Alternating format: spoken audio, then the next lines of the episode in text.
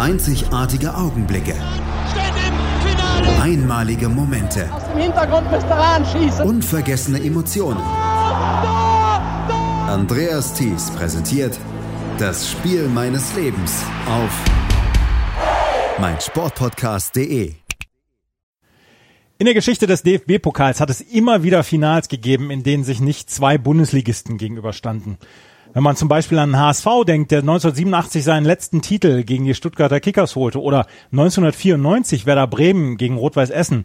Für viele Fußballfans sind diese Duelle wenigstens im Finale nicht unbedingt das Salz in der Suppe. Zu klar ist die Favoritenrolle dann auch verteilt. Für manche aber sind sie das Spiel meines Lebens. Und zu eben mal solch einer neuen Ausgabe, das Spiel meines Lebens, möchte ich heute heute wieder begrüßen. Wir gehen zurück zum 14.06.1997, als der VfB Stuttgart gegen Energie Cottbus Pokalsieger wurde. Einer, der damals dabei war, das ist mein heutiger Gast, Philipp. Hallo Philipp. Hallo Andreas, ich grüße dich. Philipp, du bist äh, VfB-Fan, kommst aber nicht aus Stuttgart, oder? Ich bin gebürtig aus Stuttgart, sogar aus Bad Cannstatt. Und von daher war so ein bisschen die Wahl des äh, Vereins damals eben durch den Geburtsort schon vorgeprägt. Mittlerweile hat es mich in Deutschland ein bisschen äh, rumgetrieben und ich wohne nicht mehr in Stuttgart, das ist richtig. Also wenn man in Bad Cannstatt geboren wird, muss man dann schon fast VfB-Fan werden, ja? Da geht wenig dran vorbei, das ist richtig, ja. Wann hattest du deine erste Berührung mit dem VfB beziehungsweise mit, mit dem Fußball auch an sich? Ja, ich habe ein bisschen drüber nachgedacht im Vorfeld zu dem Gespräch. Das ist schwierig. Es wird, es wird die ein oder andere Gedächtnislücke äh, zu der damaligen Zeit geben, äh, weil es ja doch ein paar Tage her ist. Ich kann mich an ein erstes Spiel im Neckarstadion erinnern. Da hat, hat mich mein Vater dann nach langem äh, Flehen und Bitten meinerseits äh, endlich mitgenommen. Das war allerdings erstmal ein Länderspiel. Das war Frankreich damals zu Gast in Deutschland die das dann auch mit 1-0 gewannen, die der hohe Favorit waren. Ich weiß gar nicht, ob es da wirklich um was ging oder ob das ein Freundschaftsspiel war, aber das war so meine erste Berührung mit einem Live-Spiel ähm, im Stadion tatsächlich. Das, äh, also die Berührung vorher, die ging ja noch damals, äh, das war sehr einfach übers, übers Fernsehen. Das war ja alles auch im Free TV zu, zu empfangen. Und da habe ich den VfB vorher schon, äh, schon deutlich häufiger im, im Fernsehen gesehen. Wenn das, ähm, das, Stuttgart, das Spiel war Deutschland gegen Frankreich, dann war es 1995, 1996. Am 1. Juni 96 hat Deutschland gegen Frankreich im Gottlieb-Daimler-Stadion gespielt. Und Frankreich hat 1 zu 0 gewonnen durch ein Tor von Laurent Blanc in der sechsten Minute. Andreas, wenn du das sagst, dann äh, traue ich mich nicht, das in Frage zu stellen. Ich habe es, ich habe es gerade gegoogelt, deswegen habe ich gedacht, Mensch, das muss doch das Spiel gewesen sein. Dann hast du aber, dann hast du aber eine fantastische französische Mannschaft damals gesehen mit Zidane, mit äh, Carambeu, mit Didier Deschamps, Lilian Thuram war dabei, Desailly, Laurent Blanc, Christophe Dugarry im Sturm. Junge, Junge, die Mannschaft war nicht schlecht damals. Das kann sein, wenn du das so aufzählst. Ähm, war mir damals relativ egal, beziehungsweise war halt schade, dass Deutschland verloren hatte. Das, darum ging es mir, ging es mir in erster Linie. Als 95, dann war ich zehn oder elf. Äh, da ging es mir dann tatsächlich weniger um die, um die Stars der französischen Mannschaft. Ich glaube, ich war, war, war ganz schön geknickt und traurig, dass Deutschland äh, verloren hatte. Aber, Aber es war eine, ein tolles Erlebnis, das erste Mal im Stadion. Also von daher hat sich ein bisschen ausgeglichen. Aber du kannst heute den Hipster geben. Leute, ich habe die Franzosen schon gesehen, zwei Jahre bevor sie Weltmeister wurden. ne? ähm, ist, das ist auch viel wert. Ist das denn elterliche Prägung bei dir, Stuttgart-Fan zu sein, beziehungsweise sind deine Eltern in irgendeiner Weise mit dem VfB verbandelt oder war das dann von dir aus, dass es dann ausgegangen ist, Mensch, Bad Cannstatt, da ist das Stadion in der Nähe, da muss ich mal hin? Witzig, dass du so konkret fragst, weil die Familie, in der ich aufgewachsen bin, mit Fußball null am Hut hatte. Eher im Gegenteil, als ich dann äh, diesen Virus quasi mit eingebracht habe in die Familie, wurden meine Eltern auch mit angesteckt und wurden dadurch auch VfB-Fans. Nein, ähm, die Sozialisierung mit dem Fußball kam damals eher über meine Klassenkameraden und meine, meine Mitspieler im, im Fußballverein eben. Ich war selbst aktiv im Fußballverein, nicht lange, nicht gut, aber man war eben aktiv als kleiner Junge, wie das so ist.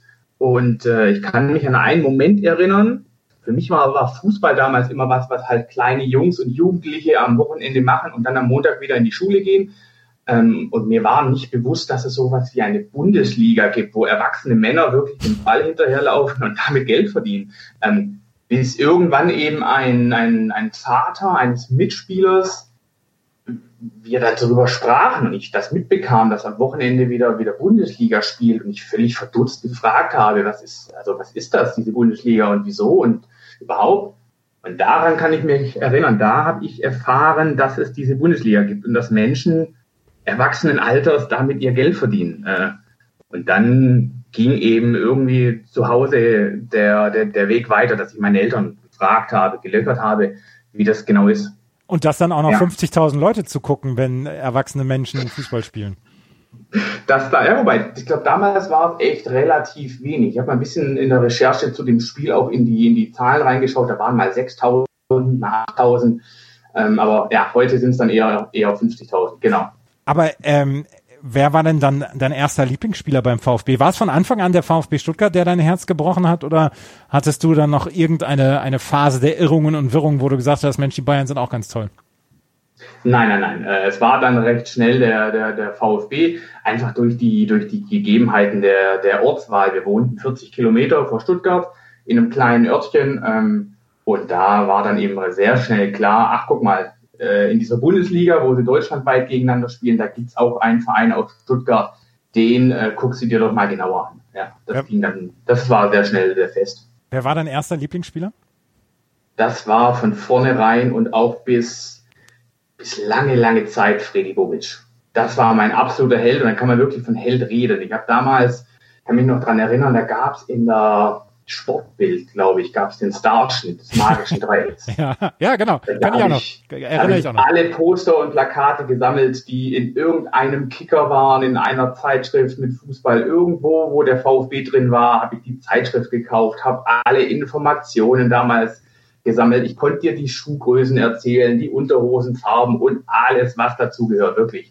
Ähm, und explizit natürlich Freddy Bobic, das war mein absolutes Idol damals. Wir sprechen ja gleich noch über Freddy Bobic, über das magische Dreieck. Das war ja auch eine fantastische Zeit. Wenn ich mit Leuten in meinem Alter spreche, ähm, die VfB-Fans sind, die sagen natürlich diese Mannschaft 83, 84, die deutscher Meister geworden ist, mit Helmut Benthaus damals, mit äh, Fritz Walter, dann auch Jürgen Klinsmann, äh, Karl Allgöwer etc. Mit dieser Generation hast du gar nichts am Hut, oder? Weil, weil Gnade der späten Geburt dann. Also ein bisschen die Gnade der späten Geburt, ganz genau. Man, man kennt natürlich Klinsmann, auch den, den berühmten Fallrückzieher gegen die Bayern. Ähm, das schon, aber nein, mit der 84er Mannschaft habe ich tatsächlich wenig, wenig zu tun. Das war einfach dann äh, ja ein paar Tage zu, zu früh. Ja. Ähm, wie bist du, also du bist jetzt Stuttgart-Fan mit Leib und Leben, hast dann ja auch so ein bisschen die schlechteren Zeiten jetzt in den letzten Jahren dann auch so mitgemacht mit den Abstiegen. Ähm, wie ist es bei dir? Bist du dann regelmäßiger Stadiongänger geworden? Bist du dann wirklich dann auch ähm, Dauerkarteninhaber geworden oder wie hat sich das Interesse weiterentwickelt dann bei dir? Ja, genau. Es gab dann eine Zeit, ähm, da bin ich mit meinen Eltern häufiger ins Stadion, dann bin ich äh, mit, ganz witzig, mit der äh, örtlichen Volksbank damals, die haben das ab und zu im Jahr organisiert für die, für die äh, Kinder, äh, die eben ein Konto hatten. Die haben dann den, den Bus gemietet und haben die Kinder ins Stadion gebracht. Das waren immer ganz coole Ausflüge. Und ähm, ja, dann ging das weiter und dann kam irgendwann auch eine sehr fanatische Zeit. Also wirklich eine Zeit, wo dann der ganze Tag äh, kaputt war, wenn der VfB verliert. Ähm, doch, das habe ich mir dann sehr, sehr zu Herzen genommen. Und dann kam ähm, muss gerade überlegen, das war wahrscheinlich 2008, 2009. Dann kamen auch ein paar Jahre mit einem Freundeskreis, wo wir gemeinsam eine Dauerkarte hatten. Drei, vier Jahre, ähm, bevor ich dann beruflich wegziehen musste. Da waren wir im Jahr dann auch nochmal zusätzlich zu den 17 Heimspielen bei sechs oder sieben Auswärtsfahrten. Also da waren wir sehr, sehr aktiv ähm, vor Ort, wenn der VfB spielte waren aber immer nur Fans, also waren nie in irgendeiner äh, Organisation drin, außer im Fanclub eben, haben nie irgendwelche Choreografien mitgestaltet, aber waren sehr, sehr aktiv vor Ort. Doch. Aber schon auch immer Cannstatter Kurve. Immer Cannstatter Kurve, damals noch der A-Block, als es die Tartanbahn noch gab, genau. Ja. ja. Ähm, das Stadion ist irgendwann umgebaut worden. Ich habe, ich habe im noch umzubauenden Stadion damals Rüd van Nistelrooy zwei Tore schießen sehen vom HSV gegen den VfB. Ähm, das neue Stadion ist, ist gut angenommen worden, beziehungsweise das umgebaute Stadion gut angenommen worden von den VfB-Fans. Wenn man mit Fans von anderen Mannschaften spricht, die dann eventuell auch neue Stadien bekommen haben, Gladbach zum Beispiel, die sagen, ach, der den alten Birkelberg, den vermisse ich schon. Aber ähm, das Gottlieb-Leibniz-Stadion ist schon sehr gelungen, oder? Das finde ich ist, ist sehr gelungen, auch weil sie nicht den Fehler gemacht haben, es komplett neu zu bauen, nach, äh, an, den, an den Stadtrand irgendwo, an die A8, so wie in München zum Beispiel, ja. sondern, sondern sie haben es mitten in der Stadt gelassen. Und das war, glaube ich, ähm, der, der richtige Clou, um die Fans mit im, mit im Boot zu haben. Und wir haben natürlich auch eine riesen Stehplatztribüne bekommen, das muss man auch sagen. Also der, die neue Cannstatter Kurve, die sich wirklich über die, über die komplette Spielfeldbreite da erstreckt, ist schon äh, noch ein Tick cooler als dieses, dieses Kuchenstück des A-Blocks früher, was ja wirklich ganz unten äh, spitz zusammenlief und nach oben breit wurde. Ähm, ja, ja, das, das ist schon sehr gelungen, definitiv. Ja, ähm, ich habe eben schon drüber gesprochen, dass die letzten Jahre dann doch eher etwas schwächer waren. Es gab dann ja auch Rumoren rund um den Verein. Äh, man war mit dem Präsidenten nicht immer zufrieden. Es gab dann die Abstiege etc. Wie ist denn Verhältnis zum VfB in den letzten Jahren dann gewesen? Ist es immer noch gleich auf dem gleichen Niveau wie früher, als als du dich für diesen Sport und dann ja auch für diesen Verein äh, oder in diesen Verein verliebt hast? Oder ist das dann so ein bisschen abgekühlt? Äh, nein, das ist, äh, das muss ich sagen, leider äh, deutlich abgekühlt heute. Ähm, den ersten Abstieg habe ich ihm verziehen, da war ich in der zweiten Liga genauso mit dabei wie in der ersten Liga. Ähm, der zweite Abstieg war doof, ähm, hat mich echt auch, ja, so ein bisschen, bisschen Distanz, hat so ein bisschen Distanz gebracht zwischen mich und meinem Verein, muss ich ehrlich sagen, weil, ähm, weil auch einfach viele Fehler gemacht wurden, die, die im Vorfeld schon äh, eigentlich prognostiziert wurden, dass sie diese Fehler nicht mehr machen werden. Ähm, Stichwort Kontinuität und, und, und ähnliches, äh, schnelle, schnelle Personalwechsel. Ja, und äh, von daher war der, war der Ab zweite Abstieg im Nachhinein leider so ein bisschen, äh, ja, hat man es kommen sehen. Ne? Äh, Im Nachhinein ist man immer schlauer, aber im Prinzip hat schon viel dafür gesprochen, dass sie, dass sie alles dafür tun, um ja, ein zweites Mal abzusteigen. Wir müssen gleich noch über Personalentscheidungen sprechen, weil Joachim Löw war beim Spiel seines Lebens, war er der Trainer und äh, er ist dann irgendwann gegangen worden und ich habe nochmal seine Bilanz nachgeguckt beim VfB und dachte, ach Mensch, so schlecht war die gar nicht. Ich hatte, ähm, ich hatte zum Beispiel Joachim Löw hatte ich immer als eher schlechten Vereinstrainer oder mit schlechten Bilanzen im Kopf und habe dann ähm, das nachgeguckt, wie er bei Stuttgart äh, performt hat. Und das war gar nicht so schlecht. Nein, das war ordentlich. Das war, das war in Ordnung. Äh, er kam ja ein Jahr bevor er eben, Jahr bevor der DFB-Pokalsaison kam er mit einem Trainer aus der Schweiz und war dann Co-Trainer, so ein bisschen äh, wie der Nationalmannschaft, ja, hat sich dann vom Co-Trainer zum Cheftrainer gearbeitet und so war es in Stuttgart eben auch, äh, nachdem der, der Schweizer Trainer, ich überlege gerade, ähnlich wie Finger, Finger oder Fringer, so, so, Fringer, so der. Ja, Rolf Fringer. Genau. Ja, genau. Ähm, der hat ihn mitgebracht und der wurde dann aber nach einem Jahr wegen Platz 10 äh, in Stuttgart entlassen. Dann wurde Joachim Löw auf den Cheftrainerposten gezogen und ähm, ja, machte das ordentlich in seiner ersten Saison auf Platz 4 und dann eben genau ähm, dieser DFB-Pokal-Erfolg. Also das war schon, das war schon nicht so schlecht. Ihm wurde so ein bisschen das Verhältnis zu Meyer Vorfelder zum, äh, zum Verhängnis. Die mochten sich nicht so richtig. Und dann ist es wie so oft leider eben äh, im Fußball, wer am längeren Hebel sitzt, wer die größere Entscheidungsmacht hat, der, äh, ja, der bleibt dann halt. Ne? Und der andere muss dann leider äh, vom Hof ziehen. Gerd Meyer Vorfelder war auch noch so ein bisschen der Patriarchat der alten Schule, oder? das hast du schön ausgedrückt, genau. Ja. ähm, diese Zeit, also Gerd Meyer Vorfelder hat ja nur wirklich über Jahrzehnte diesen Verein geprägt. Ähm, hat er eine Lücke hinterlassen oder sagst du, das war nicht so schlecht, als dann neue Zeiten kamen? Oh, da kann ich gar nicht so viel, so viel zu sagen. Da habe ich einen blinden Fleck, den habe ich nie so wahrgenommen. Ich weiß, dass er da war. Ich weiß, dass er, dass er ja auch so ein bisschen ein Spalter war. Die einen liebten ihn, die anderen äh, hassten ihn. Hm, von daher, ich weiß gar nicht so genau, kann dir gerade nicht mal sagen, wer nach ihm kam. Wer folgte auf ihn, weiß ich nicht, habe ich nicht auf dem Schirm. Ist auch egal. Auf jeden Fall äh, Gerd Meyer Vorfelder erinnert heute immer noch jeden Monat die Elf Freunde mit ihrer Günther Hetzer Kolumne und ähm, haben ihm damit ein Denkmal gesetzt. Und Gerd Meyer Vorfelder, der lange Jahre dann ja auch im DFB die Strippen gezogen hat, war auch jahrzehntelang einer der prägenden Figuren beim VfB Stuttgart, die am 14.06.1997 dann den DFB-Pokal geholten, damals gegen Energie Cottbus. Und wie das Spiel zustande ist, gekommen ist und wie die Saison damals zustande gekommen ist, darüber sprechen wir gleich hier bei das Spiel meines Lebens mit Philipp, der auf dieses Spiel mit mir zurückschauen möchte. Das Spiel meines Lebens heute mit Philipp, der über das DFB-Pokalfinale 1996-1997 spricht, als nämlich der VfB Stuttgart gegen, ähm, gegen Energie Cottbus mit 2 zu 0 gewonnen hat durch zwei Tore von Giovanni Elber. Und wir müssen über das magische Dreieck von, äh, ähm, von VfB Stuttgart sprechen. Wir haben eben schon so ein bisschen darüber gesprochen, weil du gesagt hast, Mensch, ich hatte den Starschnitt, Starschnitt aus der ähm, Sportbild. Freddy Bobic, Krasimir Balakov und ähm, Giovanni Elber. Das war für eine Saison, war das ja mit das Fantastischste, was diese Liga zu bieten hatte. Da passte alles bei den dreien. Ja, absolut. Äh, die haben sich wirklich auch blind verstanden. Krasimir so ein bisschen als das Gehirn im Mittelfeld, der dann nach vorne die Bälle verteilt hat, der sensationelle Freistöße geschossen hat. Also sowas habe ich seit Krasimir in, Stuttgart auch nicht mehr gesehen. Tatsächlich. Leider. Ähm, da traut man noch so ein bisschen hinterher. Ähm, aber diese, diese, ja, äh, dieses perfekte Zusammenspiel ineinander, das äh, war einfach sensationell tatsächlich. Das, äh, ja, erinnert fast so ein bisschen jetzt im Nachhinein in, in, in Frankfurt die Büffelherde.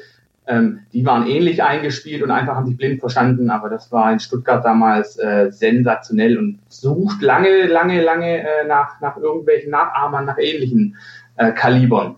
Die haben wir bis heute in Stuttgart dann nicht mehr so richtig gesehen. Sie haben für zwei Jahre zusammengespielt bei, ähm, ähm, bei, den, bei den Stuttgartern. 94 ist Giovanni Elber gekommen, 94 ist auch Freddy Bobic gekommen, 95 kam dann Krasimir Balakov.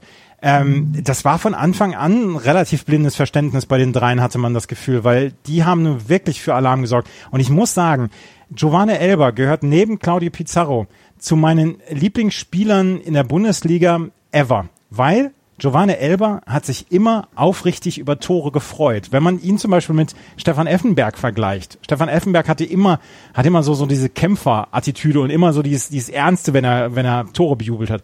Bei Giovanni Elber und bei Claudio Pizarro war es immer pure Freude. Das ist richtig, ja, ja, das kann ich, das kann ich unterstreichen. Er hat sich auch im Finale hat er zwei Buden gemacht. Ähm, und er hat sich fast äh, von, von allen Spielern auch Feld hat er sich fast am meisten über diesen Titel gefreut. Äh, das war so ehrlich, das war fast so ein bisschen kindhaft.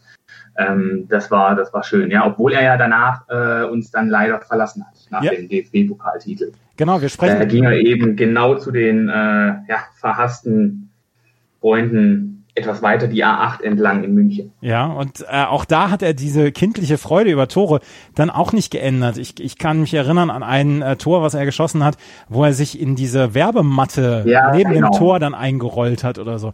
Ähm, Elber, ich habe ich hab das fast das komplette Spiel, weil die ARD das jetzt vor ein paar Monaten nochmal Real Life gebracht hat, habe mir fast das komplette Spiel nochmal angeguckt.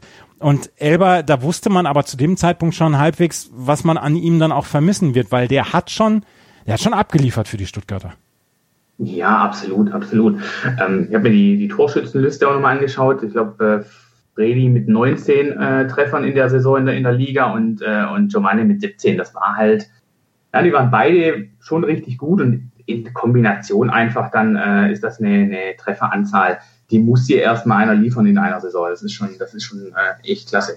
Ja. In der Saison 1996, 97 ähm, waren drei neue Trainer in die Bundesliga gekommen. Die Bayern haben mit Giovanni Trapattoni äh, sind sie angetreten. Äh, Christoph Daum war bei den Leverkusenern und bei ähm, Stuttgart hatte dann Joachim Löw zum ersten Mal übernommen, beziehungsweise hatte den Verein übernommen. Am Ende der Saison war Bayern Meister geworden, wie so häufig.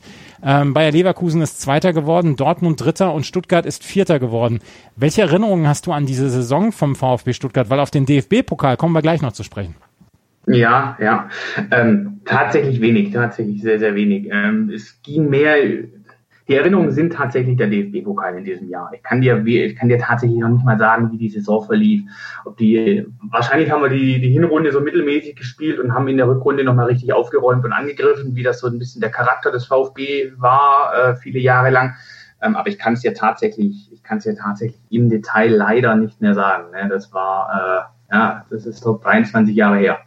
Es gab zum Beispiel ein 5 zu 0 gegen Borussia Mönchengladbach, ein 4 zu 0 gegen Schalke, ein 4 zu 1 gegen den HSV damals. Die haben äh, gegen die hinteren Mannschaften aus der Tabelle haben sie ordentlich geknipst. Sie haben noch mhm. mal ein 5 zu 1 gehabt, ein 4 zu 2 gegen den SC Freiburg. Heidewitzka, also offensiv ging da einiges und ich habe jetzt noch mal die Torschützenliste angeguckt aus der Saison. Auf Platz eins ist äh, Ulf Kirsten gewesen, auf Platz zwei Toni Polster für den ersten FC Köln ja. und dritter ist Freddy Bobic geworden und vierter war dann schon Giovanni Elber zusammen mit Sean Dundee, Paulo Sergio und Bernhard Winkler. Äh, lauter Legenden damals. Das war tatsächlich nicht eine, eine sehr äh, gespickte Liga damals mit, mit Hochkarätern, ja, ja, definitiv. Gerade vorne war, immer Ulf Kirsten, ey, das ist echt, das war eine geile Zeit. Der hat damals äh, Leverkusen aus jeder, aus, jeder, aus jeder Situation hat der, hat der die, die Kugel aufs Tor gebracht und ja, ordentliche Quote gehabt. Das ist richtig. Aber Stuttgart. Äh, Sergio, Sergio war auch noch stark mit dabei von Leverkusen. Genau. Das war so ein bisschen das, ja, waren so ein bisschen die zweiten Doppelpacker neben eben äh, Elber und Bobic. Aber die Stuttgarter haben in der Saison die meisten Tore geschossen mit 78. Aber ich habe jetzt nochmal den DFB-Pokal nachgeschaut. In der Vorbereitung habe ich dann natürlich gedacht, Mensch, gegen wen hat sich denn hat sich denn äh, der VfB Stuttgart ins Finale gezaubert? Und nur die Großen hatten wir, nur die großen Gegner hatten wir äh, in unserem Ast. Erste Runde, erste Runde, es ging gleich los mit einem, ja, geradezu erzauberten 0 zu 0 nach Verlängerung und einem 4 zu 1 im Elfmeterschießen gegen den SC Fortuna Köln. Zweite Runde war dann... Ähm, ganz kurz, ganz kurz, Andrea, ja. hast du schon mal ein 4 zu 1 nach Elfmeterschießen gesehen? Ich habe mir dieses Spiel angeguckt im Nachhinein nochmal, weil ich mir dachte, wie kann denn ein 4 zu 1 nach Elfmeterschießen zustande kommen? Das geht doch gar nicht. Ja, also ich habe schon mal ein 4 zu 0 erlebt. Ich habe schon mal ein 4 zu 0 erlebt, als der HSV gegen Montpellier im UI Cup ausgeschieden ist. Nein, echt? Ja, ja, das äh, hat keiner damals getroffen. Nicht mal Christoph Barbatz.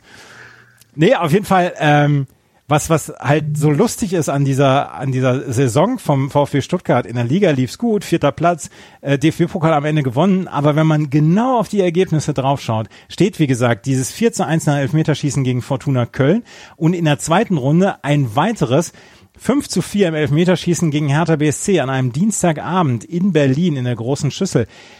Zwei Runden, zweimal im Elfmeterschießen weitergekommen. Es hätte sich keiner beschweren dürfen, wenn da schon irgendwo das ausgekommen wäre.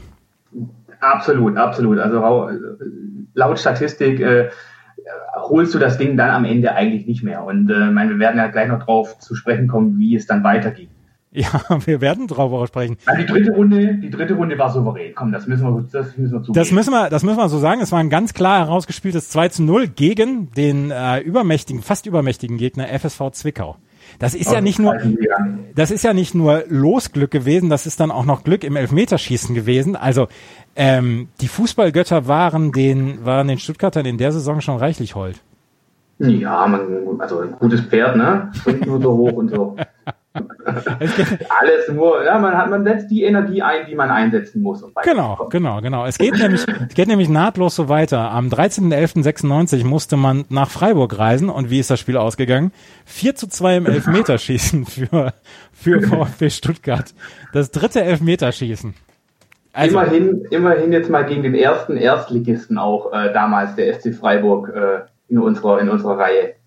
Aber auch da, es war damals der einzige Auswärtssieg im Viertelfinale. Energie Cottbus musste nämlich äh, auch ins Elfmeterschießen gegen den FC St. Pauli, gewann 5 zu 4. Der HSV gewann gegen VfL Bochum mit 2 zu 1. Und Karlsruhe hatte äh, in der Saison den FC Bayern München rausgenommen. Und kann man als Stuttgart-Fan Karlsruhe dankbar sein dafür, dass sie den großen Favoriten aus dem Pokal nehmen? Ja, wenn es Karlsruhe nicht gemacht hätte, hätten wir es gemacht am Ende. Also so ist es ja. Äh, Nein, äh, Spaß beiseite. Da muss man wahrscheinlich mal, äh, ich darf das glaube ich nicht so laut sagen hier, aber muss man mal einen kleinen Gruß nach Karlsruhe, Karlsruhe schicken. Ja, ähm, vielen Dank dafür. Wo wir gerade dabei sind, wie ist dir das Verhältnis, das persönliche Verhältnis zum, ähm, zum Karlsruher SC bei dir? Ich weiß, dass ihr euch Spinnefeind seid und so weiter, äh, die Fangruppen, aber wie ist es bei dir? Hast du Freunde, die KSC-Fans sind? Nein, um Gottes Willen, so weit geht's geht's nun wirklich nicht. Ich habe aber auch mehr, ja, der KSC ist mir mittlerweile fast mehr egal, als dass ich da äh, eine negative Abneigung habe.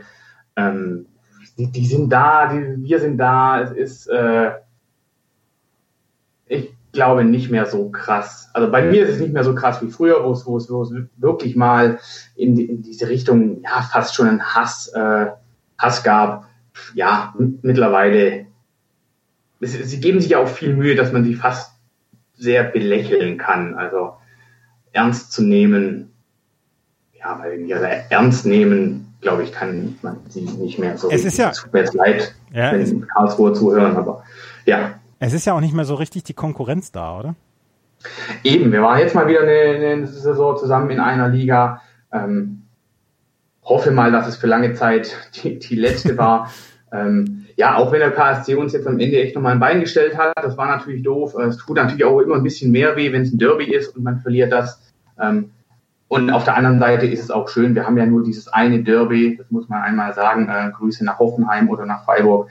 Äh, wir haben nur dieses eine Derby, von daher ist es doch, doch auch ganz nett, wenn es mal alle paar Jahre stattfindet. Ähm, aber ist dann auch wieder schön, wenn es für, für fünf, sechs, sieben Jahre nicht mehr stattfindet. Wenn ihr das Spiel meines Lebens häufiger oder regelmäßig hört, ich habe auch schon mit einem Karlsruhe-Fan über das 7-1 von Karlsruhe gegen Valencia gesprochen. Also auch das im Archiv zu finden bei das Spiel meines Lebens. Aber mehr wollen wir über Karlsruhe nicht äh, sprechen, weil ich möchte hier nicht unnötig provozieren. Das Halbfinale des DFB-Pokals. Und daran erinnere ich mich noch sehr, sehr genau, weil ich HSV-Fan bin. Das Halbfinale war Stuttgart gegen den HSV am 16.04.1997 und das gewann der VfB Stuttgart mit 2 zu 1. Damals als 1 zu, das 1 zu 0 durch Krasimir Balakow in der 15. Minute wurde prompt ausgeglichen durch den Edeltechniker des HSV Jürgen Hartmann, auch ehemaliger Stuttgarter mit zum 1 zu 1. Und in der, zwei, in der zweiten Hälfte äh, holte Thomas Schneider das 2 zu 1 für den VfB. Und dann wurde in der 90. Minute, finde ich super, den Namen habe ich lange nicht mehr gehört, Radoslav Gilevic für Giovanni Elber eingewechselt. Und, und Thomas Schneider hatte noch eine rote Karte bekommen. Ja, sehr gut, genau, genau. Ähm, ja, das war das Halbfinale und das war im Prinzip so der, der erste ernstzunehmende Gegner. Wenn wir ehrlich sind, ähm, war der HSV im Halbfinale der erste und im Endeffekt leider auch einzige ernstzunehmende Gegner in dieser, äh, in dieser Runde des DFB-Pokals, auf dieser ja, äh, Auswahlseite, auf der wir eben waren. Ähm, und da ging es dann eben, da ging so ein bisschen die Reise auch los zum DFB-Pokalfinale. Das war noch, das weiß ich noch, als, äh, als es zur Halbzeit 1 zu 1 stand da sagte mein Vater irgendwann relativ leichtsinnig, weil der HSV war schon Favorit in dem, in dem Spiel. Und äh, da sagte mein Vater recht leichtsinnig, ähm, du, wenn sie das gewinnen, dann fahren wir zwei nach Berlin. ähm, da hat er mir, da hat er mir das, das Versprechen gegeben. Und ja, dann bekam das Spiel für mich natürlich nochmal eine zusätzliche Brisanz. Wenn man aber die meisten, die Mannschaften von damals miteinander vergleicht, äh, beim VfB Stuttgart, also wirklich eine Legendenansammlung. Wir haben über Balakow, Bobic und ähm, Elber gesprochen. Wir hatten auch noch Svonimir Soldo. Sie hatten dann auch noch Frank Verlat, einen, Frank einen, Verlat. einen ja. Verteidiger, den ich vergöttert habe, weil er, weil er es so, ähm, weil er es so souverän hat aussehen lassen. Und auf der anderen Seite waren Leute wie Pavel Wojtala, Tobias Homp, Jürgen Hartmann oder Marek Saganowski und Waldas Ivanauskas im Sturm. Dass das der HSV nicht gewinnen konnte, das war von, das musste damals von vornherein klar sein.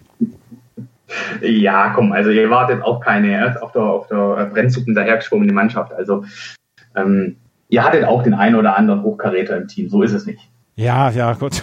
Auf jeden Fall hatte, äh, also ich kann mich an dieses Spiel wirklich sehr, sehr genau erinnern, weil ich gedacht habe, Mensch, zehn Jahre nach dem letzten DFB-Pokalsieg dann nochmal ins Pokalfinale und dann 2 zu 1 und ein furchtbares 2 zu 1 ähm, in Stuttgart. Das war, das war halt wirklich fies als HSV-Fan, aber als Stuttgart-Fan konnte man sich damals dann erfreuen am Pokal, am Pokalfinaleinzug. Und du hast es gerade gesagt, dein Vater hat dir versprochen, Mensch, dann fahren wir nach Berlin. Wie war es damals vor 23 Jahren mit den Tickets für Berlin? Heute weiß ich, würde der HSV ins Pokalfinale kommen, hätte ich sehr, sehr schwer an Karten zu kommen. Wie war es damals? Ähm, das, ja, das kann ich dir gar nicht genau sagen, wie es damals war. Mein Vater arbeitete damals in einer Redaktion, also er ist gelernter Journalist und der arbeitete in einer Redaktion, wo es um Caravan-Zeitschriften geht, Camping-Zeitschriften. Und die hatten wohl auch vor dem Halbfinale war schon klar, dass die Redaktion relativ gut an Tickets kommen würde. Er hatte sich da mit Kollegen auch schon äh, zusammengetan. Und wenn sie den Finaleinzug klar machen, dann war auch klar, dass wir, dass wir da an wir waren im Endeffekt sechs, sieben Leute, dass wir an sechs, sieben Tickets kommen werden. Ähm, ich weiß nicht, ob die da hm, ob äh, die Redaktion da irgendwelche Vitamin B äh, hatte. Menschen kannte, die Menschen kannten, die irgendwelche Hebel in Bewegung setzen können. Das weiß ich gar nicht, aber das ging damals alles irgendwie über einen Kollegen in der Redaktion. Ah. Ähm, Ihr hattet also dann die Karten bekommen und zwischen dem 16.04.97, wo das Halbfinale stand, ähm, und dem 14.06.97 waren ja nochmal knapp zwei Monate. Du warst damals, wenn ich richtig zurückgerechnet habe, warst du zwölf oder dreizehn? Ich war zwölf Jahre, ganz zwölf genau. Jahre alt. Ja. Da ist es ja auch relativ schwierig, die Vorfreude bei sich zu behalten.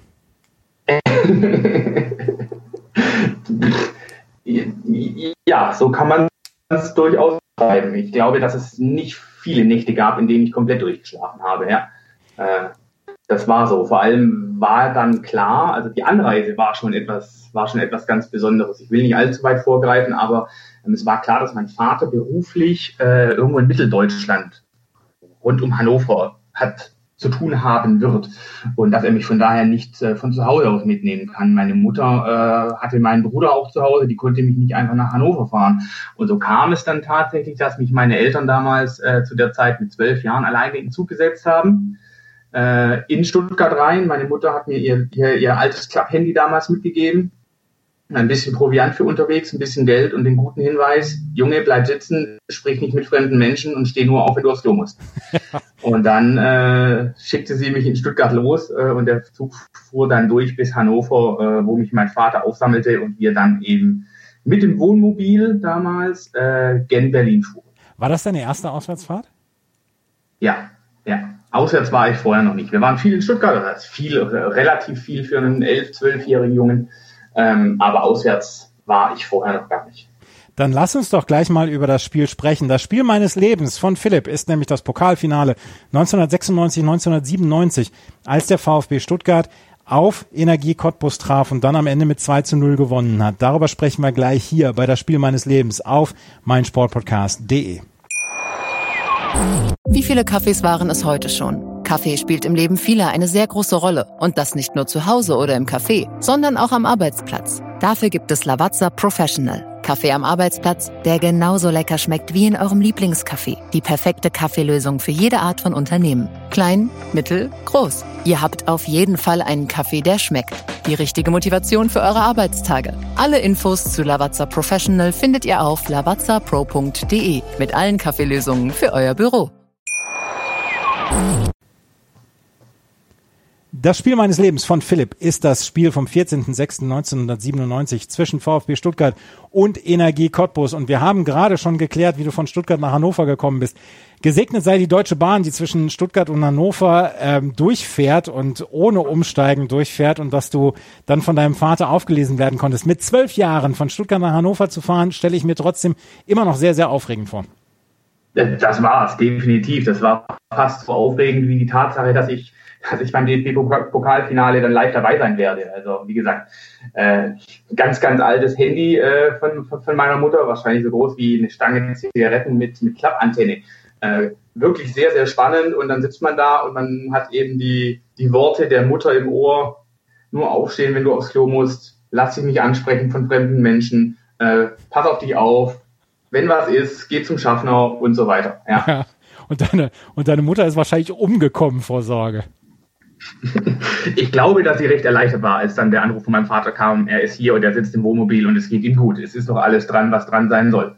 Ist das, ja. ein, ist das ein komplettes Wochenende damals gewesen, äh, dass ihr hingefahren seid oder nur den Samstag hin und Sonntag wieder zurück?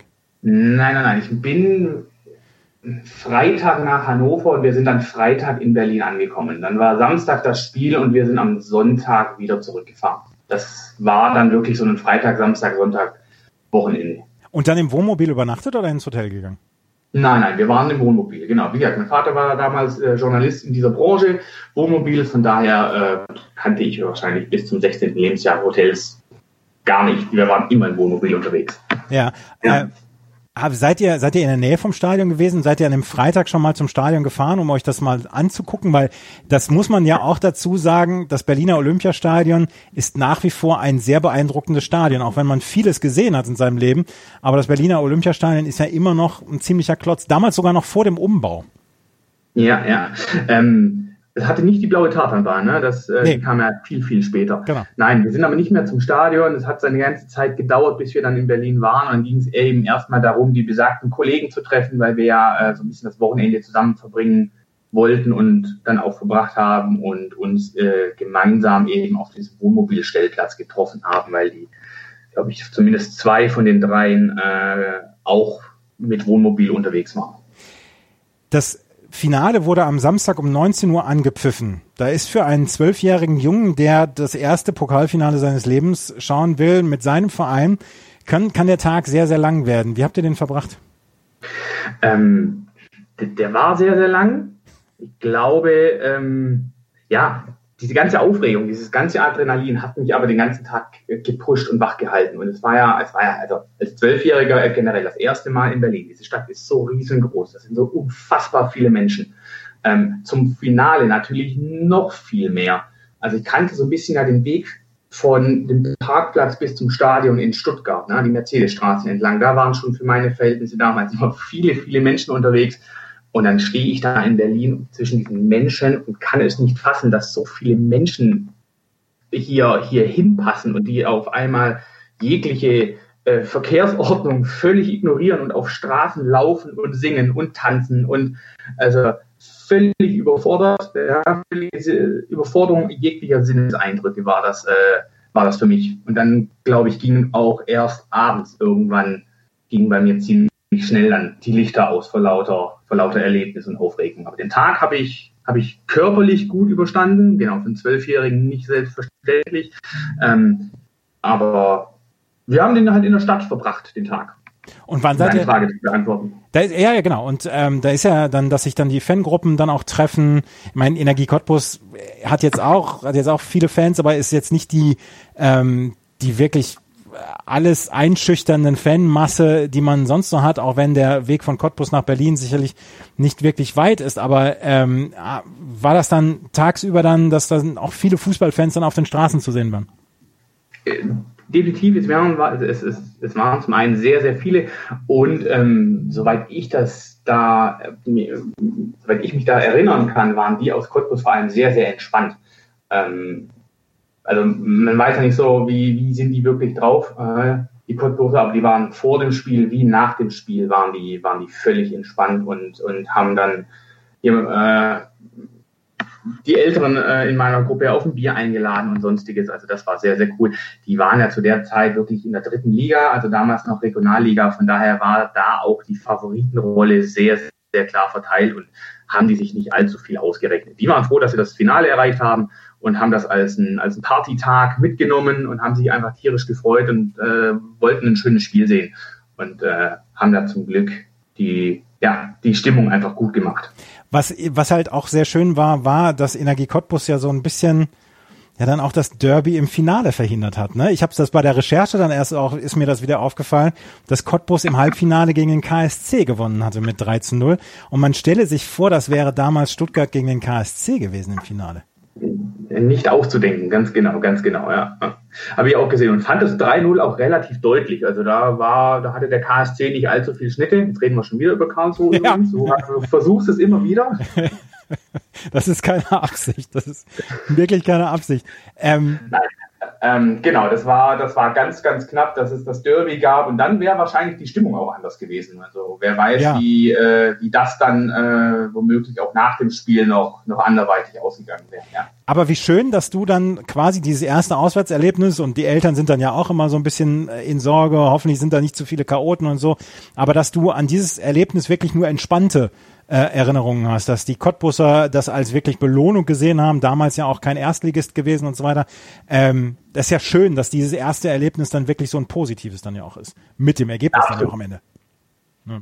Absolut, mit allem drum und dran, ganz genau. Wie gesagt, das war ja, das ganze Wochenende war ja ein, ein wilder Rollercoaster Ride, also mit der, mit der Zugfahrt und dann mit dem, mit dem Finale an sich und dann ja auch dann mit dem, was am nächsten Tag noch passieren sollte.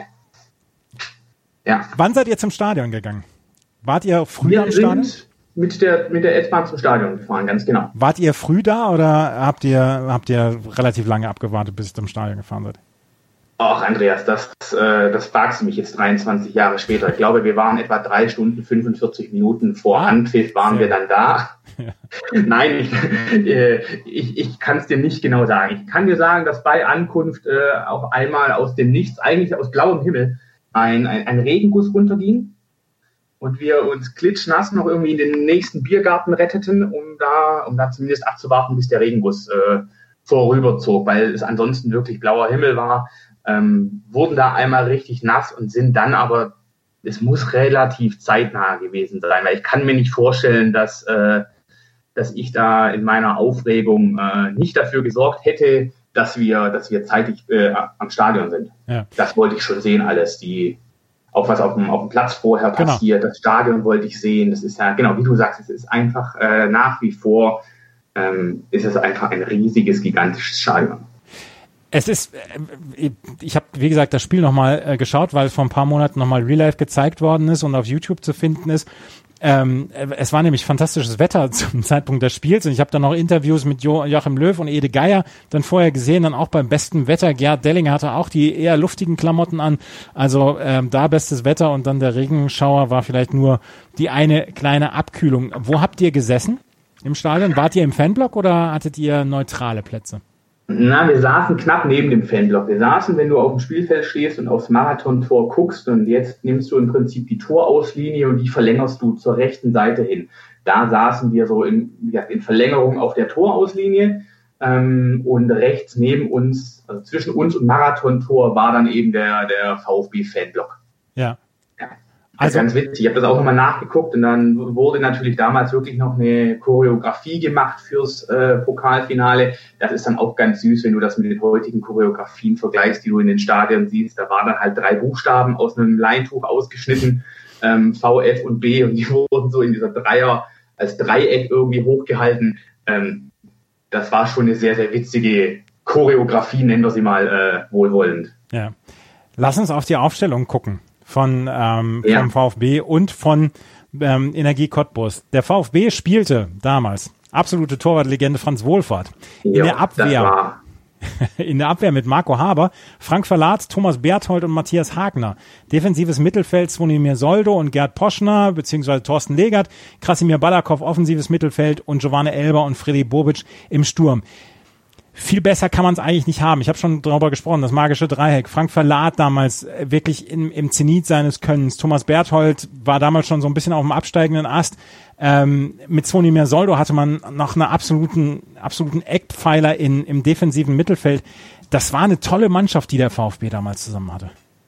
Das, das war in der Tat so. Also nochmal Frank Verlat äh, als, als Libero ja damals, was man noch gespielt hat ähm, also, da kommt halt einfach gar nichts vorbei. Ja, und wenn dann ja ein recht limitierter Gegner gegenübersteht, äh, also ich kann mich auch nicht dran erinnern, ähm, dass das jemals wirklich gefährlich wurde für, für Wohlfahrt. Doch eine Situation, eine Situation habe ich noch im Kopf, genau, da ging, da ging ähm, Cottbuser fast alleine auf ihn zu, war aber davon mehr selbst überrascht und, und vertändelte den Ball so schnell, wie er, wie er kam, also schnell war er auch wieder weg.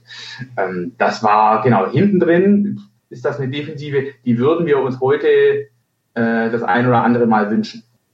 Ja, wahrscheinlich. Die Energie Cottbus stellte dagegen Kai Wehner im Tor und da sind ein paar Namen dabei, wo man heute noch denkt, ah, ja, den Namen habe ich ein bisschen vergessen. Thomas Hossmann, Sven Binken, Jens Melzig, Ingolf Schneider in der Abwehr, Detlef Irgang, Willi Kronhardt, Jens-Uwe Zöfel, Jörg Woltmann im ähm, Mittelfeld, Thoralf Konetzke, Frank Seifert im Sturm. Da sind ein paar Spieler dabei, wo man heute noch denkt, ja, da, da, da kommen noch so ein bisschen Erinnerungen hoch. Und damals Trainer Eduard Geier, der so, so als der Schleifer überhaupt galt, der eher dann auch ja seinen Spielern gegenüber nicht unbedingt den allerfreundlichsten Ton angeschlagen hat und ähm, aber äh, Energie Cottbus hatte unter ihm dann absolut seine beste Zeit und er hat es ja dann auch während dieser kompletten DFB-Pokalrunde gebracht, dass die Cottbusser dann in dieses Finale vorgestoßen sind, auch wenn sie auch zweimal ins Elfmeterschießen mussten und gegen Wolfsburg nur 1 zu 0 gewonnen haben. Also das war damals eine, eine tolle Mannschaft, die Cottbus hatte für ein Zweitligateam und VfB Stuttgart war halt von vornherein der klare Favorit. Was hast du für Erinnerungen ans Spiel? Hast du dir dieses Spiel nochmal real life angeschaut oder ähm, sind die Erinnerungen noch so präsent? Äh, ich habe mir die Zusammenfassung nochmal angeguckt, 15 Minuten Zusammenfassung und ähm, habe da tatsächlich so einen kleinen Flashback gehabt beim, beim 1-0. 1-0 von Elber nach der Ecke von Kasimir Balakov äh, geht hoch zum Kopfball und äh, köpft ihn rein. Da habe ich tatsächlich noch Erinnerungen dran, weil das auch bei uns auf der Seite war. Ähm, wie gesagt, diese, diese, dieser eine Angriff von Cottbus, wo, wo Wohlfahrt einfach sensationell lange stehen bleibt äh, und ihn quasi ausguckt, ähm, den habe ich auch noch in Erinnerung. Und äh, das 2-0 fiel quasi auf der anderen Seite vorgelegt von einem Cottbusser, weil er, weil er den Ball einem Stuttgarter, ich glaube Bobic war es, äh, vom Fuß spitzelt und Elber genau in den Lauf. Ähm, ja, und der fragt den Torwart, wo er ihn haben will und schiebt ihn dann locker rein. Das war das 2-0. Aber Erinnerungen habe ich vor allem an die Aktionen, die eben auf unserer Seite passiert sind. Dieses 1-0 vor allem, äh, das habe ich tatsächlich noch in meinem inneren Auge. Das 1 zu 0 wurde von Gerd Rubenbauer damals kommentiert. Gerd Rubenbauer hat das Spiel mhm. damals kommentiert. Und den Originalkommentar, den hören wir jetzt nochmal. Balakow zum zweiten. Dieses Mal passen sie besser auf Soldo auf, aber nicht auf Berthold. Und dann ist er drin. Drei Mann inklusive Haber liefen da zum Ball und Elber ist der Mann, meine Damen und Herren, der als erster am Ball war. Ich habe es ja gesagt, Eckbälle von Balakow. Haber, Soldo, Berthold. Alle drei lösten sich. Die Abwehrspieler folgten den dreien und Elba war frei. Gerd Rubenbauer, das, das Schönste an diesem Tor eigentlich, es war eine Ecke von Balakow, äh, Kopfball von Elber. Das Schönste, ich meine, es war schon sowieso eine gute Kombination mit Ecke und Kopfball und Tor, aber dieser Jubel von Giovanni Elber, der mit seinen beiden Armen rudert und es war sein letztes Spiel und die Stuttgart-Fans hatten ja vorher schon so ein bisschen gemoppert, dass er zum äh, zu den Bayern geht, aber dass er in seinem letzten Spiel dann nochmal trifft, ich glaube, das war für ihn auch eine persönliche Erlösung das, das sah man auch nach Schlusspfiff ganz genau. Und zwar also ein bisschen sein Signature Move damals. Wenn es den damals schon gegeben hätte, dann war dieses Rudern mit den Armen und dabei springen, äh, wie gesagt, das sah so nach kindlicher Freude aus. Ähm, das war so ein bisschen sein, seine, seine Art, Tore und äh, dann eben im Endeffekt auch den Titel zu feiern. Ganz genau. Da sah man einfach, das ist ihm wichtig, das will er jetzt nochmal haben. Äh, zumindest hat es so wirklich den Anschein gemacht, dass ihm das, dass ihm das wichtig ist und dass ihm das wirklich was bedeutet. Absolut. Und auch das 2 zu 0 wurde von Giovanni Elber gemacht und auch da hören wir jetzt nochmal in den Originalkommentar von Gerd Rubenbauer rein, damals in der ARD, die das Spiel übertragen haben. Gerd Rubenbauers Kommentar zum 2 zu 0. Hinter dem Tor von Kai Wehner wird heftig diskutiert bei den Verantwortlichen für die Werbung. Schauen Sie sich das an. Da ist die ganze Rollbande partiell kaputt gegangen. Und Elba! Jawohl! Giovanni Elba, der Mann dieses Spiels. Und die Handbewegungen zeigen an und die Fingerbewegungen. Ich war's, liebe VfB-Fans. Ich höre nichts. Elba möchte ich hören. Denn sie waren ihm so gram nach seinem Wechsel zum FC Bayern München. Und jetzt ist er mit seinen zwei Abschiedsgeschenken der Mann dieses Spiels. Melzig ist zu langsam für ihn in solchen Szenen. Und er macht das ganz lässig, brasilianisch. Nach Vorlage von einem Cottbusser Spieler. Ich glaube, Kronhardt war es, der ihm da maßgeschneidert den Ball auf den Fuß spielte. Und er tupft ihn nur kurz über Wehner. Schaut, ganz cool. Wann legt sich der flach? Und dann tupft er den Ball aus dem Fußgelenk über den Torwart. Das ist ein Brasilianer, wenn es noch eines Beweises bedurfte. Und das 2 zu 0 war keine wunderbare Kombination. Das 2 zu 0 war aus einem Fehler der Cottbusser vorausgegangen. Und dann gab es den Pass in die Spitze zu Giovanni Elber und der hat dann eiskalt abgeschlossen.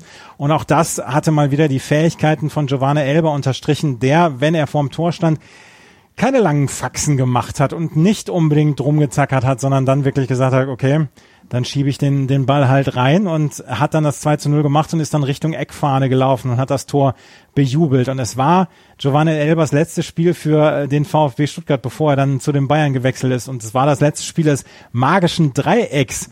Ähm, es war, das war damals eine, eine fantastische Zeit für den VfB und auch dieses Tor war ja dann ja so, so ein bisschen Sinnbild dafür, wie leicht es zwischendurch ging für die Stuttgarter es war unfassbar, wie leicht das manchmal ging, ganz genau, wenn man das, ich will nicht immer den Vergleich zu heute bringen, aber wenn man manchmal sieht, wie sie sich heute abmühen und wirklich äh, sehr, sehr viel arbeiten für wenig Ertrag und das war damals ein, eine Leichtigkeit, ganz genau, äh, auch wenn das 2-0 natürlich, wie du sagst, vom Gegner vorgelegt war, aber dann muss man den auch erstmal reinmachen, das ist so. Und, äh, muss zugeben, das 2-0 hat mich dann auch im Stadion schon deutlich erleichtert, weil ähm, ich weiß noch, dass ich da mit einer, mit einer sehr skeptischen Grundstimmung hingefahren bin, äh, weil wenn es einer schafft, gegen den Drittligisten ähm, das auf den letzten Metern irgendwie liegen zu lassen und äh, doch die falsche Ausfahrt zu nehmen, äh, dann ist es dann ist es tatsächlich der VfB. Ähm, war noch nicht lange Fan damals, aber so viel wusste ich, dass wenn das einer schafft, dann wird es der VfB sein. Ich war sehr sehr angespannt, ähm, weil es natürlich nach oben hin überpeinlich gewesen wäre, wenn wir das gegen den Cottbus verloren hätten und nicht DFB-Pokalsieger geworden wären. Das war ähm, also ich hatte definitiv den Druck bei mir. Ich weiß nicht, wie die Mannschaft das äh, empfunden hat, aber ich hatte Druck, definitiv. Ja, Drittligist, ich habe es vorhin gesagt, sie waren, ähm, ich habe gesagt, sie wären Zweitbundesligist gewesen. Sie sind in der Saison 96, 97 sind sie aufgestiegen damals in die zweite Liga aus der Regionalliga, waren zu dem Zeitpunkt noch Drittligist und ähm, der VfB hat das Spiel gewonnen und ist dann Pokalsieger geworden. Es ist der einzige Titel geblieben für Joachim Löw als Vereinstrainer in Deutschland. Und ich habe es vorhin in der quasi Anmoderation schon gesagt, ich habe immer gedacht, dass Joachim Löw ähm, kein guter Vereinstrainer gewesen sein. Aber die Mannschaft ist dann ja in dem, im Pokal der Pokalsieger im nächsten Jahr gewesen und äh, sind dann auch ins Finale gekommen und haben dort erst gegen, mit 1-0 mhm. gegen Chelsea verloren. Die Zeit von Joachim Löw beim VfB Stuttgart, die war mit Erfolgen nur so gesät. Das ist so, ja, ja. Wie gesagt, wir haben dann eigentlich, wir wären fast Champions League-Sieger geworden ein Jahr später, wenn man sich das mal äh, im Nachhinein überlegt. Das ist schon, äh, ja, das ist eine Vorstellung, wo man denkt, puh, da waren wir ganz schön knapp dran damals. Also äh, irre. Und äh, na, das beschreibt ein, also das zeigt einfach äh, umso mehr, wie schlecht da dieses Verhältnis zwischen Löw und, und Gerhard Meyer-Vorfelder gewesen sein muss. Ähm, das war eine Zeit, man hat so ein bisschen äh, das, das Gefühl gehabt in Stuttgart auch, äh, Vorfelder hofft fast auf diese Finalniederlage, dass er einen Grund hat, äh, um Löw äh, zu entlassen. Ja, das war damals schon so, dass das, äh, wie gesagt, dass man dieses Gefühl schon hatte, die Presse wusste das, man hat da viel drüber gelesen, äh, wie, wie angespannt das Verhältnis zwischen den beiden ist. Und so kam das eben, dass man das Gefühl nicht los wurde, dass, äh, wie gesagt, Gerhard Meyer Vorfelder fast auf diese Finalniederlage hoffte. War das dann wirklich so, so ein bisschen persönliche Animosität, dass nach der Saison 97, 98 dann Jogi Löw freigestellt worden ist und dafür dann ja auch Winfried Schäfer gekommen ist zum, zum VfB? Boah, jetzt willst du aber alles rausholen. Ja, oder? möchte also, ich auch. Äh, die Zeit mit Winfried Schäfer, das war ja das größte Missverständnis, was irgendwie der, der wahrscheinlich der Fußball weltweit äh, überhaupt hervorbringen kann. Also es gibt kein größeres Missverständnis als Winfried Schäfer zum äh, VfB Stuttgart. Ich weiß nicht, ich, nein, also es gibt keine Erklärung in meinem Kopf, die äh, halbwegs Sinn ergibt, warum man diesen, diesen, diesen Trainer damals geholt hat. Es, es, es gibt einfach keine Situation in meinem Kopf, in der ich sagen könnte, ach ja, guck, aus dem Blickwinkel könnte man es vielleicht verstehen. Nein, die gibt es nicht. Alles klar, dann lass uns lieber wieder über schöne Zeiten sprechen, nämlich nochmal das Pokalfinale zurück. Es ist dann abgepfiffen worden, der VfB Stuttgart ist Pokalsieger geworden. Wie habt ihr das gefeiert? Wie habt ihr diesen Samstag noch ausklingen lassen? Wir haben, ja, wir lagen uns in den Armen natürlich auf den Rängen. Äh, das erste, was wir tatsächlich getan haben, ist, wir haben unsere T-Shirts gewechselt. Wir hatten nämlich damals drei T-Shirts mit dabei, die äh, ja, wie gesagt, mein Vater arbeitete in einer großen Redaktion, die unter anderem auch eine T-Shirt-Druckmaschine hatten. Und wir haben uns die T-Shirts selbst äh, noch kreiert in dunkelrot, auf weißem T-Shirt natürlich, ähm, in drei verschiedenen Varianten. Das eine ist eben, wir fahren nach Berlin. Und dann ist das zweite war eben, ich weiß gar nicht mehr, was drauf stand, aber für den, für den Fall des Erfolgs eben, wir haben den Pokal. Ähm, und das dritte brauchten wir zum Glück nicht. Das wäre irgendwas mit dumm gelaufen gewesen für den Fall der Niederlage. Ähm, und so kam es, dass wir dann eben auf der Tribüne erstmal, äh, nachdem wir gefeiert und gejubelt haben, unsere T-Shirts wechselten und die, äh, ja, die Einzelstücke, die da angefertigt wurden, äh, in mühsamer Nachtarbeit äh, uns übergezogen haben. Und das war noch im Stadion. Ja. ja. Und du hast gesagt, du bist relativ ähm, abends äh, sind relativ schnell die Lichter ausgegangen bei dir. Relativ plötzlich. Ich glaube, es war dann schon noch gegen gegen elf oder zwölf. Das, das ging dann schon noch. Wir sind in die Stadt, wir sind weitergezogen. Ähm, ja, wie man das als Erwachsener ja auch macht. Ne? Das hat ja. man einen Zwölfjährigen dabei, den kann man schon auch mal noch auf ein, zwei Bier mitnehmen. Also die Erwachsenen trinken das Bier und man ist dann eben mit einer Cola mit dabei. Ähm, ja, und dann weiß ich, dass es sehr, sehr schnell ging, dass ich sagte, ja, es ist alles cool, wir sind DFB-Pokalsieger und in der nächsten Sekunde sagte ich, so, ich will ins Bett. ähm, das ging dann sehr, sehr plötzlich, genau. Und dann waren wir eben in der Stadt und bewegen uns schon mal so langsam in Richtung eben den Wohnmobilstellplatz, wo dann unser, unser Nachtlager war. Und dann hatten wir es nicht mehr so weit nach Hause. Und ich glaube, ich, ich habe das Bett noch nicht berührt, dann, dann schlief ich schon und schlief den, den schönsten Schlaf wahrscheinlich äh, meines Lebens. Den Schlaf der Sieger hast du dann ähm, hast du dann geschlafen und ich meine, es ist ja es ist ja durchaus eher eine ungewöhnliche Geschichte, dass die erste Auswärtsfahrt ähm, gleich mit einem der größten Erfolge der Vereinsgeschichte dann abgeschlossen wird mit diesem DFB-Pokalsieg und das ähm, ja da dann auch so ein bisschen geebnet worden ist, dass die Liebe dann ja vielleicht ein bisschen erkaltet ist, aber trotzdem ja immer noch da ist und egal ist einem der Verein ja auch nach diesen Jahren nicht. Das kann ich als HSV-Fan dann auch von mir sagen. Ganz genau, definitiv, definitiv. Das ist halt so, man, man ist halt dann Fan und dann äh, ist das ja nichts, was man wechselt wie Socken, äh, sondern der Verein ist ja schon etwas, man sagt ja so schön, man sucht sich den Verein nicht aus, der genau. Verein sucht sich einen aus. Ähm, und somit entscheidet auch der Verein, wann man dann eventuell losgelassen würde. Ähm, und das hat der Verein bei mir bis heute nicht, äh, nicht entschieden. Und von daher bin ich nach wie vor äh, eben, eben großer Anhänger ich schaue immer nach, was an dem Tag sonst noch so passiert ist vom Spiel deines Lebens. Und ich habe äh, bei chroniknet.de oder chroniknet.de habe ich nachgeschaut, was war am 14. Juni 1997.